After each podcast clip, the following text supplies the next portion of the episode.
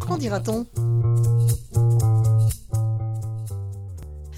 Bonjour, je suis avec Patrick Delaunay qui est coordonnateur de la mission de lutte contre le décrochage euh, scolaire dans l'Académie de Poitiers. Bonjour. Bonjour. Alors, euh, on vous accueille euh, ici puisque votre projet qui s'appelle Réseau d'innovation pédagogique pour la persévérance scolaire va recevoir un prix. alors, quel est ce réseau que vous avez réussi à mettre en place pour lutter contre le décrochage? Ce, réseau, en fait, euh, est né d'une première euh, innovation qui a été créée dans le département, qui est le micro-lycée, qui est une structure de, une structure de retour à l'école, qui a pour originalité aussi, c'est euh, d'être coordonné par la mission de lutte contre le décrochage scolaire, alors que dans les autres structures, c'était du travail d'équipe. Et à partir de ce labo qui a été créé, ce centre de ressources, on a imaginé de pouvoir transférer les pratiques expérimentées à l'intérieur d'établissements scolaires classiques auprès euh, d'équipes qui euh, pouvaient être formées à raison de deux ou trois jours de formation pour les équipes volontaires, afin de créer des, on va dire des SAS, alors structures d'accueil ou d'appui, euh, de soutien ou de, remotivation, enfin des, structures qui permettaient en tout cas de s'occuper des jeunes décrocheurs repérés en groupe de prévention du décrochage scolaire. Donc des techniques, on va dire, micro-lycéennes à l'intérieur de structures suivies par la mission de lutte contre le décrochage scolaire. Alors, si on comprend bien, donc le micro-lycée, c'est une structure qui s'adresse aux élèves qui ont déjà décroché, qui sont âgés de 16 à 24 ans et qui sont sortis du système scolaire. Et cependant, les dispositifs qui sont expérimentés au sein du micro-lycée vont être déployés et s'aimer dans des établissements scolaires classiques. Est-ce qu'il y a aussi des expérimentations qui sont menées, des, dispositifs pédagogiques qui sont menés dans les classes euh, classiques? Alors, les, expérimentations, en fait, le, décrochage, euh, pour reprendre un peu ce que vous venez de dire, le micro-lycée s'adresse à un public décroché, mhm. donc vraiment sorti du système scolaire depuis plus d'un an, mhm. souvent, euh, des, jeunes plus âgés, pour le coup, très éloignés des pratiques pédagogiques, et donc pouvoir réussir avec eux, qui peut plus, peut le moins, ça veut dire qu'on arrive à mettre en place des dispositifs pour ces jeunes-là, on arrive plus facilement à les implanter dans des établissements. Et ces jeunes-là, effectivement, sont en remédiation, mais notre travail premier, c'est éviter qu'ils décrochent. Mmh. Et donc, remédier, prévenir et attaquer dès le départ, dès la source, et de plus en plus jeunes, puisque l'année prochaine, le réseau va s'amplifier avec les collèges. Et effectivement, soit on fait de la remédiation face à face, du tutorat, du petit groupe, euh, en sortant parfois l'élève de classe, soit on essaye aussi certaines pratiques, on peut imaginer euh, certaines pratiques de co-animation qui se développent de plus en plus. C'est vrai que les réformes nous, nous en parlent de plus en plus, euh, mais c'était déjà installé dans, les micro-lycées ou dans certains établissements depuis très très longtemps. Donc euh, il y a le tutorat qui est quelque chose d'individuel, mais qui peut s'imaginer aussi dans, le cadre d'un changement de, de, temps horaire. On peut, pourquoi imaginer tout le temps d'avoir des cours de 55 minutes on peut passer à 45 et débloquer beaucoup de temps à zéro moyen euh, supplémentaire. Donc voilà, ça s'expérimente et ce qui ne marche pas, ben, on l'arrête. Le sport en commun, euh, prof-élève, pourquoi pas? Mhm. Qu'est-ce qui nous empêche de faire du sport en commun avec les élèves? Rien. Et ça crée une autre dynamique, un autre rapport avec nos, avec nos jeunes. Alors quand vous dites euh, ce qui ne marche pas, euh, on l'arrête, ça veut dire que donc, les dispositifs qui sont expérimentés au micro-lycée sont donc diffusés dans les établissements classiques mmh. et que ces dispositifs sont évalués au sein de chaque établissement pour... il y a un retour pour pouvoir dire ce qui fonctionne, ce qui ne fonctionne pas. on ne peut pas monter quelque chose sans faire des fiches actions, sans évaluer. Ça, autrement, ne pas avoir de réflexivité sur son travail, c'est aller au casse-pipe. Donc si ça ne fonctionne pas, le micro-lycée est assez réactif dans son temps pour pouvoir arrêter au bout de 15 jours ou une semaine.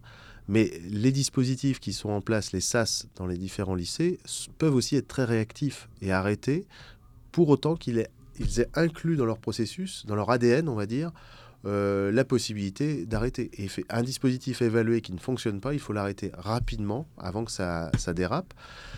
Les, les, retours sont possibles. Ce qui est intéressant, c'est que le labo devient aussi le SAS. C'est-à-dire que le SAS en lui-même crée des choses qui intéressent le micro-lycée. Donc on a passé ce stade de je mets en place un labo et je diffuse. Maintenant on est dans je mets en place des dispositifs et je transmets à tout le monde. C'est à égalité, c'est pas quelque chose de descendant, c'est aussi ascendant. Et alors en termes de, résultats par rapport euh, aux effectifs d'élèves décrocheurs qui étaient euh, euh, relevés dans les différents établissements scolaires, est-ce que vous avez vu une amélioration? On a une amélioration du repérage parce que on n'est pas obligé de laisser le jeune partir parce qu'on prend le temps, on essaye quelque chose, on motive les équipes. On a grâce aussi aux outils qui ont été mis en place, euh, comme les parcours euh, aménagés de formation initiale euh, depuis un an et demi, on a des outils qui nous permettent de faire de l'immersion pour des jeunes, de, de travailler le parcours. Peut-être que la réforme nous permettra de mieux travailler ce parcours et effectivement d'avoir des résultats encore meilleurs. Pour l'instant, on a 80 à 90% des jeunes suivis sur ces structures qui sont en solution. Le micro-lycée à 85% de réussite au bac. Euh, dans les SAS, 80-90% euh, des jeunes sont en solution à la fin de leur, euh, expérimentation SAS. Eh bien, merci. Raphaël vous êtes professeur de philosophie, vous êtes essayiste, vous avez désormais une nouvelle fonction. Vous remettez des prix à des élèves qui travaillent toute l'année et à des professeurs qui les encadrent et qui sont tellement convaincus de ce qu'ils font que ça va nous porter, nous, au moins jusqu'à l'année prochaine. Merci, merci beaucoup d'être là. Et puis, place au prix de l'innovation.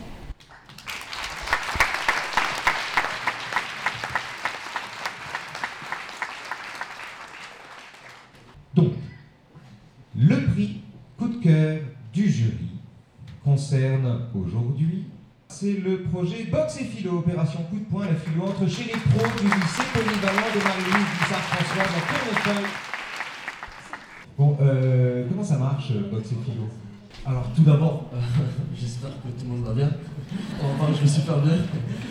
Agathe? Très bien, merci. Comment ça va, Carapette ça va aussi, super. Bon, donc je me présente, je m'appelle Sefkan Sarikaya, je suis élève au lycée polyvalent Françoise de Tournefeuille dans l'académie de Toulouse. Je m'appelle Agathe et moi aussi je suis élève ici. Avec Sefkan, nous sommes maintenant amis depuis le collège et. Euh... À ce qui paraît, déjà Nous sommes amis. Et aujourd'hui, Sefkan est dans la voie professionnelle et moi dans la voie générale. En terminale, j'ai de la philo, alors que toi, non. Sauf que j'ai la chance d'être dans un lycée où on innove. Et de la philosophie, j'ai pu en faire avec de la boxe. Comme la boxe, la philo est un sport de combat. Et comme dans la vie, il y, a, des étapes et des gestes à acquérir. Et pour cela, il faut s'entraîner. En boxe, comme dans la vie par exemple, ici même, on attaque pour esquiver face au problème. C'est ce qu'on appelle une analogie donc. Ouais, ouais, une analogie si tu veux. En plus, dans ce sport, on parle d'adversaire, de combat, de victoire. Tout cela est prétexte à philosopher. Et par exemple, qu'est-ce qu'un adversaire? Un ennemi qu'il faut abattre ou un partenaire qui m'aide à me surpasser. Et la victoire, est-ce vaincre l'autre ou, ou se vaincre soi-même? À chaque question, il y a plusieurs réponses, parfois contradictoires. Vous voyez Alors, on est de retour dans le studio éphémère de cas d'école euh, à la Gaîté Lyrique ici à Paris, à la journée de l'innovation, euh, à la journée nationale de l'innovation 2019. Et on retrouve une équipe qu'on connaît déjà, l'équipe du lycée polyvalent euh, Marie-Louise Dissart-Françoise, à Tournefeuille dans l'Académie de Toulouse, qui revient pour la troisième année consécutive aux Journées nationales de l'innovation avec un nouveau projet. Alors, euh, autour de moi, euh, à la table, on retrouve donc Michel Gelsch, professeur de philosophie. Bonjour. Bonjour. Euh, Catherine Poulini, réalisatrice multimédia de l'association Interactivité. Bonjour. Nicolas Restier, proviseur de l'établissement scolaire. Bonjour. Bonjour. Qui a eu la gentillesse d'accueillir l'équipe de cas d'école pour la réalisation d'une émission Le micro est dans la classe l'année dernière et deux ex-terminales, deux anciens élèves du lycée, donc euh, Agathe et Sefkan. Bonjour. Bonjour. Alors, vous arrivez euh, cette année avec un nouveau projet. Alors, euh, quand on voit sur le papier boxe et philosophie, c'est un peu difficile de voir un point commun de prime abord, mais j'imagine qu'il y en a un.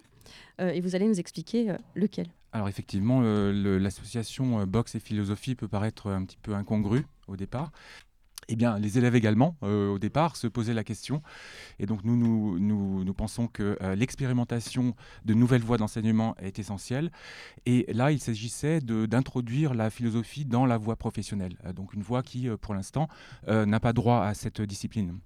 Et donc, l'idée, c'était d'innover de, manière originale et de partir des gestes de, ce sport, des gestes et des valeurs de ce sport pour initier une réflexion euh, philosophique et euh, euh, ainsi amener les, élèves à s'interroger. Oui, on, a fait plusieurs réflexions sur notamment l'adversaire. Moi, j'ai fait une vidéo sur l'adversaire, savoir si c'était on était notre propre adversaire ou si c'était l'autre. Et en fait, ce sport, du coup, nous a amené à plein de, de réflexions différentes au final. Et ça a été très enrichissant. Alors oui, parce qu'une des particularités de, votre projet, c'est de faire venir des artistes ou des extérieurs en résidence euh, dans l'établissement scolaire. Donc cette année, c'est vous, euh, Catherine Poulini, euh, qui, donc, qui êtes réalisatrice multimédia.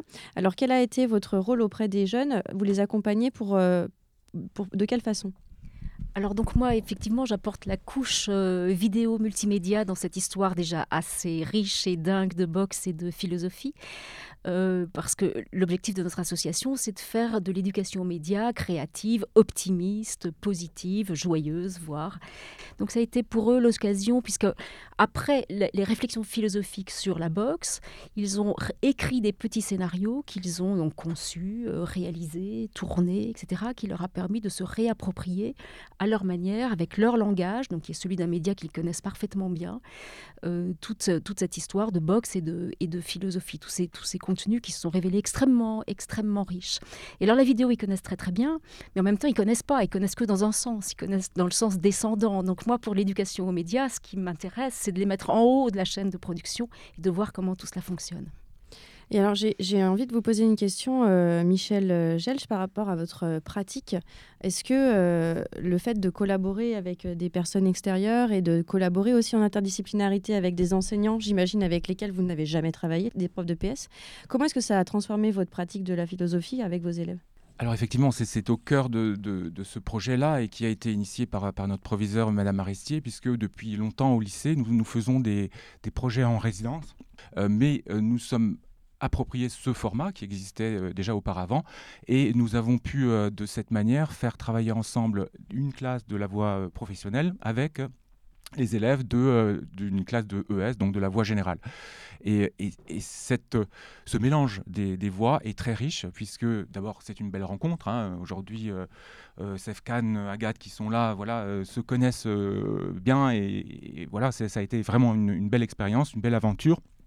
Et euh, d'autre part, le fait de, pouvoir amener les élèves au gymnase, euh, pour un professeur de philosophie, c'était une belle aventure puisque été amené à travailler avec le professeur de sport, de PS, hein, chose rare quand même pour un, professeur de philosophie. Et euh, cela nous a donné l'occasion d'aborder totalement différemment l'approche de, l'enseignement de, de, la philo. Nous sommes partis de, gestes concrets et à partir de là, nous avons vu qu'il y a également en philosophie des gestes. Euh, qui sont certes euh, pas physiques mais intellectuels, mais qui correspondent aussi à euh, cet apprentissage d'une technique. Alors tout à l'heure, vous disiez qu'il faut, on a la conviction au lycée Françoise Dissart qu'il faut innover. Nicole Arestier, l'innovation, c'est un vrai moteur dans, votre, dans la manière dont vous pilotez l'établissement, votre établissement scolaire. Alors est-ce que l'innovation, c'est une fin en soi? Est-ce que c'est vraiment quelque chose qui, pour vous, prime sur les autres dispositifs qui peuvent être mis en place? Alors je ne crois pas que l'innovation soit un dispositif. Pour moi, c'est une véritable stratégie de pilotage. Et j'en suis convaincue, mais je suis dépassée par mes propres équipes aujourd'hui. Hein. Donc je suis certes la qui embarque et qui autorise, mais je suis vraiment euh, entourée de, d'enseignants, de partenaires qui sont convaincus que euh, le fait de proposer un dispositif hors du cadre scolaire pur et source d'apprentissage euh, pour les élèves assez extraordinaire parce que au détour de ces apprentissages, au détour de l'aventure qu'ils ont pu vivre euh, en faisant de la boxe et de la philo, ils se sont rencontrés eux-mêmes, bien sûr, ils ont rencontré les autres et surtout, euh, là, on a parlé d'une belle aventure humaine. Et moi, je crois que qu'on ne peut pas apprendre sans développer ces compétences que peut-être le système scolaire euh, tel qu'il est fait aujourd'hui, euh, n'a pas le temps de développer dans des classes chargées, assis à sa table pour la voie générale, ou euh, dans des classes d'enseignement professionnel dont je rappelle qu'ils n'ont pas droit à la philosophie. Mmh. Et ce projet-là est parti du fait que le CVL, le Conseil de la vie lycéenne du lycée Françoise, qui était constitué d'élèves de la voie pro, nous a dit à un moment donné, fort de, de cette expérience quand même euh, qu'ils ont vécue après les attentats, parce que ça vient de loin cette histoire. Après les attentats, enfin, notre pays a été très bouleversé, vous vous souvenez, et nous on a répondu au lycée Françoise par le dialogue, par euh, des tas de choses. Et les élèves de la voie pro se sont rendus compte que ils n'avaient pas de philosophie. Ils disaient mais mince, mais pourquoi nous n'en avons pas? Parce qu'ils ont senti le besoin vraiment, eux aussi, de pouvoir euh, atteindre, ou en tout cas de pouvoir s'approprier des notions qu'il n'avait pas du tout, même si en lettres histoire, euh, il y a une partie du programme qui pourrait euh, en tout cas développer ça. Alors on va conclure avec le mot des élèves justement sur ce projet et sur votre lycée. Est-ce que vous pensez qu'il est ordinaire, euh, votre lycée? Est-ce que vous pensez que d'être passé par ce lycée-là, le lycée Françoise Dissart, ça vous a changé en tant qu'élève avec ces expériences un peu originales et innovantes, on va dire?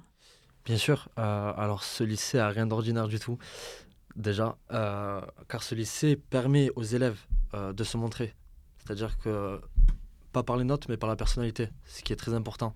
Et la, personnalité fait une personne. Et donc, en ressortant de ce lycée-là, on devient une vraie personne.